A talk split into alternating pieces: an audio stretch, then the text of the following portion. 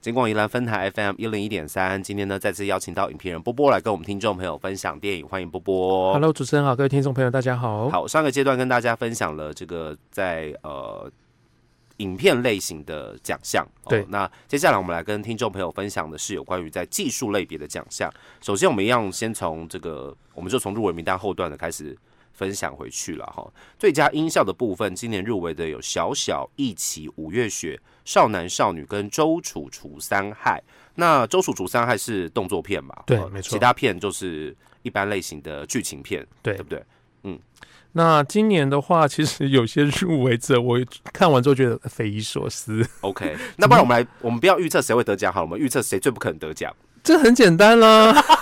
这很简单。我一直想做这件事情啊，我就是不要预测谁得奖，我们预测最不可能得奖的是谁这样子。四五分之四的机会，这还猜不 中。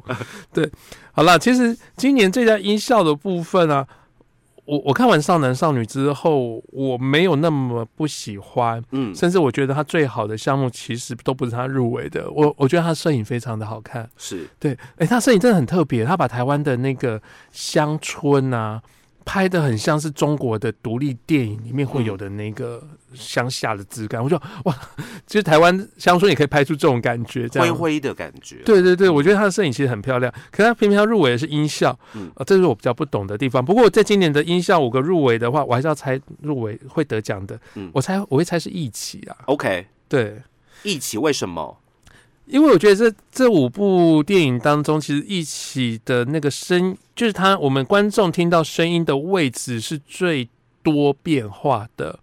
有些时候，哦它可能是隔着窗，或是隔着口罩，或是嗯隔着防护具，嗯，那各是不同的声音的状态。是那甚至是呃医疗大楼当中有人没人、机械声这些东西，其实它声音很多，哦它必须要处理非常非常多的细细微的声音。嗯这声音不对的时候，你就觉得那空间感就不对了。 OK，对，所以我觉得这是它最难的地方。嗯对，那相对来讲，周楚除伤害是我们对动作片比较有传统概念的的声音处理。嗯对，所以我最后我会还是会投给一起。 OK，对好，我觉得这个也是。我们去电影院看电影一个很重要的目的，因为我们就是要享受那个 all around you 的感觉嘛，对不 对？不然的话，在家里看电视，你没有那个感觉啊。对对对，哦而且有时候看在电影院看电影的时候，会觉得是谁手机没关啊，就发现是电影院里面的电影当中的有人手机声音，响了，对，然后是从很你你左后方的那个声声道出来，就觉得嗯呃谁的手机？对，这个就是在电影院里面看电影的不必同的要感受性。对对对哦、对 o k 所以这是最佳音效、最佳剪辑有石门关于我和鬼变成家人的那件事、年少日记、一起跟周楚除三害。呃，其实这一个项目的话，我个人非常私心，在今年金马六十所有的其得主我都不在意。说实 在话，除了一位，我真心只希望我把所有的运气又压给他嗯。这个项目就是剪辑， OK，为什么呢？因为今年有我、咱们的廖庆松大师，嗯也是当今的金马电影学院的院长，嗯他又入围了金马，可是他目前还没有一座正式奖项的金马奖，他只有 OK 拿过那个特殊奖他而就是已，就是获奖无数，但是没有得过金马呃就是没得奖过金马。可是他嗯从年轻就开始入围，是对，包括我前几天去看那个陈坤厚的早期作品《结婚》，他那年就有入围过金马奖哇了。就是三十几年前的事情了啦。，对，就是他是跟着那个侯孝贤的团队出来的、啊，嗯，OK，对，所以看完这几部电影之后，我自己其实最后投了，除了在情感上面是希望廖庆松老师可以拿奖以外，其实看完之后我也真的是觉得石门该拿奖，嗯，OK，因为石门要讲他的成绩，除了故事的环环相扣以外，其实最重要一个就是。它的特殊性在于说，它这个生活感很重，嗯，所以它很多的长镜头，可是长镜头让你觉得不会枯燥，是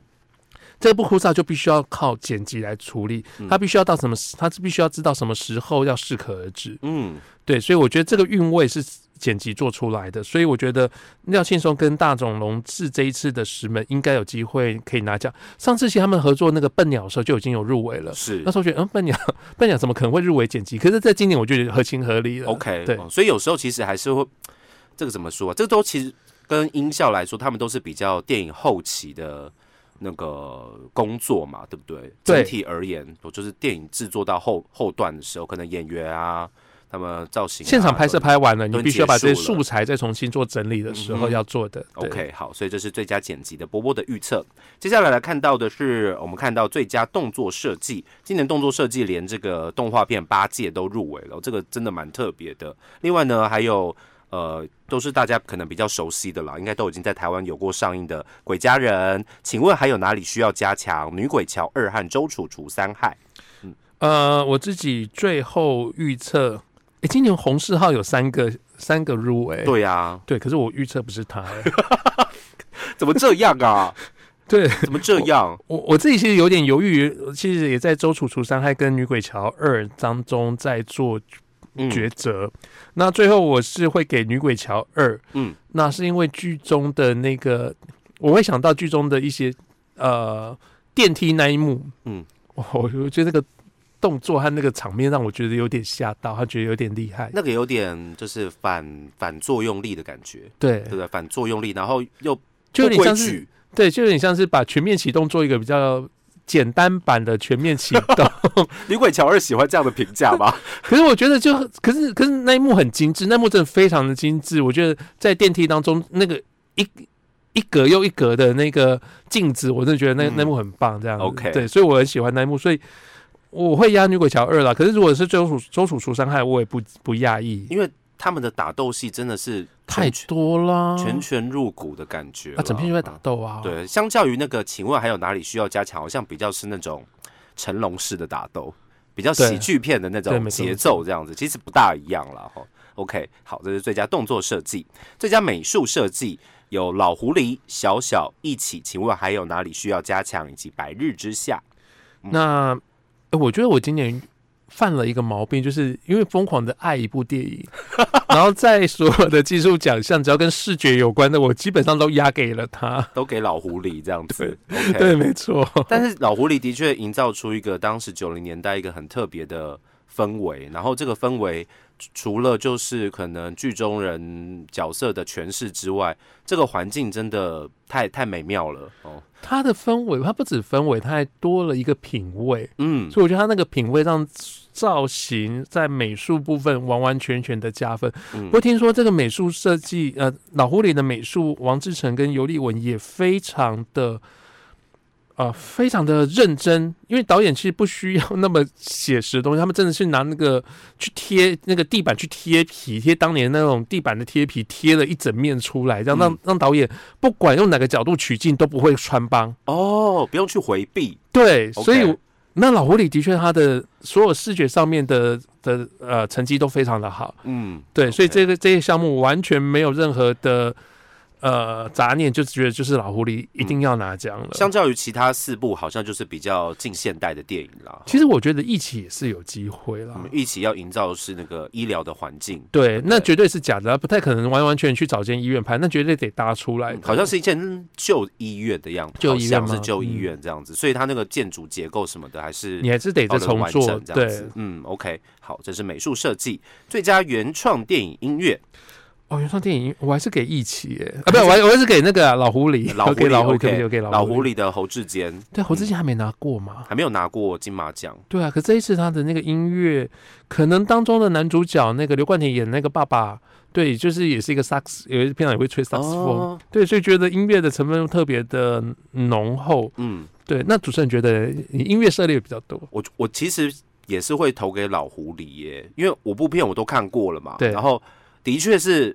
我们不要说哪部片比较好看，但是老狐狸的音乐让我有印象。有影响。我也是，对，它会被留在你的脑子里。那其他部的电影可能当然还是有音乐的成分，但是可能不是在电影里面占有那么大比重的篇幅的时候，我非常俗气的就是我只记得老狐 狸，不过一起的比重也很重啊， 重到让人家觉得忘不掉。可是我我我记不得哎、可是我可不能舒哼不出来好看，哼不出来那种感觉，觉，或者是我听到这段旋律的时候，我能不能进入到回想到情那一境部电影这样子，对，所以我觉得这是老狐狸很厉害的地方，这样子哦。那其他四部有包含了《小小一起》《五月雪》跟《周楚除三害》哦，《周楚除三害》入围好多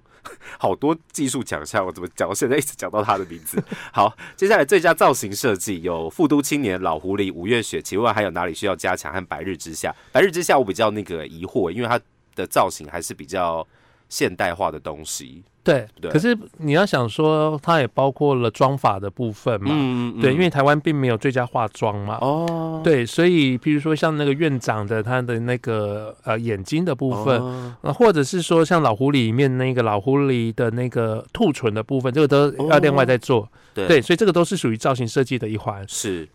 那不过《复读青年》里面的两个呃那个呃陈哲要变胖这件事情不是造型设计，他自己努力来的。 OK， 对，那好不是假的。对，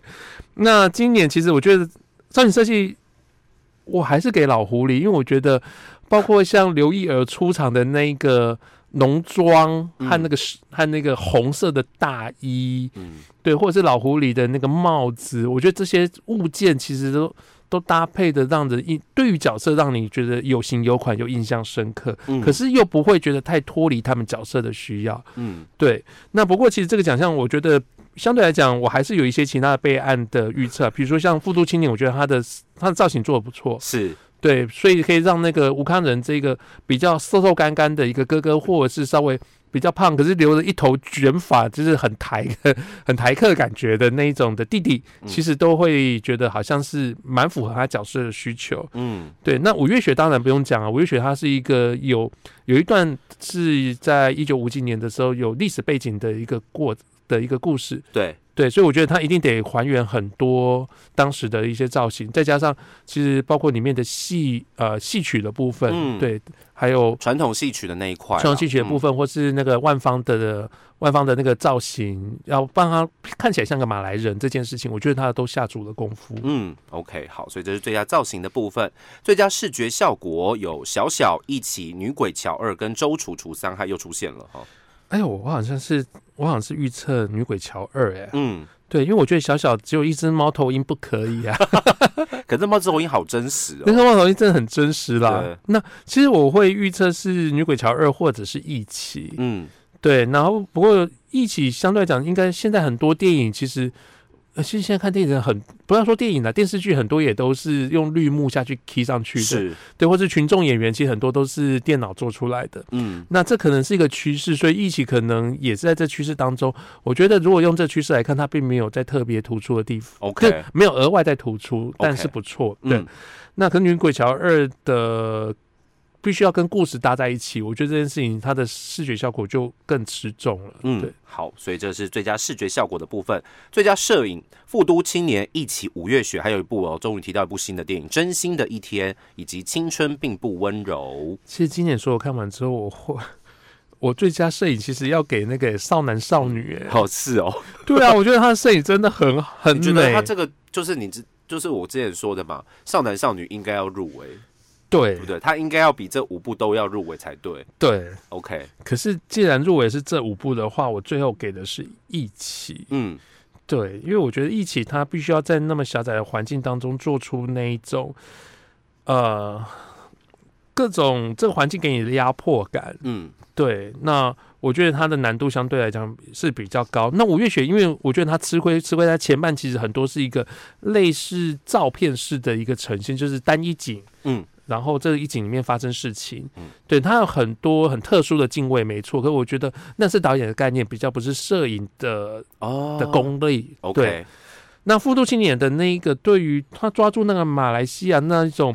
呃，复读这个地方的那种湿湿黏黏，然后地比较中下阶层的这个氛围，我觉得其实他有抓的很好。嗯对，所以我其实也蛮喜欢复读青年的。 ，OK，那另外两部《真心的一天》和《青春并不温柔》，其实我觉得这两部电影最好的环节，真的也都是在摄影这件事情上面。嗯，所以今年其实这五部，虽然我们刚刚笑说，呃，少男少女是我最喜欢的一部，可是其实这五部都还是有它的特色了。 OK，好，对嗯所以你预测是一起。我预我预测一起。好，所以这是最佳摄影的部分。最佳原创电影歌曲有《鬼家人的亲爱的对象》、《复都青年的一路以来》、《老狐狸的骄傲》、五月雪的《五月的人》，还有本日公休的《赶快》。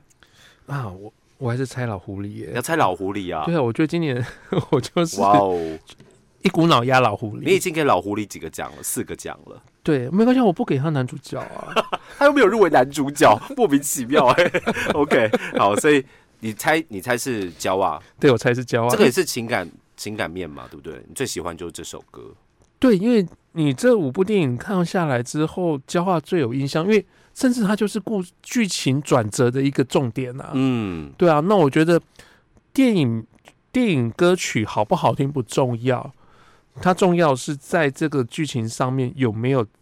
达到它加分的效果。就是说一直就是金马奖不是金曲奖啦哈。对啊，对不对对啊，好我们先我们先二听他等候啊。 OK，好，所以这个是波波针对在这个技术奖项部分的预测。看起来老狐狸目前领跑当中哦，有已经有四到五个奖项入袋了这样子。如果波波自己颁奖的话啦，哈、哦他自己办一个颁奖典礼，就是老狐狸领跑这样子。对对，我们在场外自己办嘛，对 不对？ OK，好，所以这个是技术奖项的部分跟大家分享。稍待一会儿我们再来跟听众朋友分享有关于今年金马六十的主要奖项预测的部分。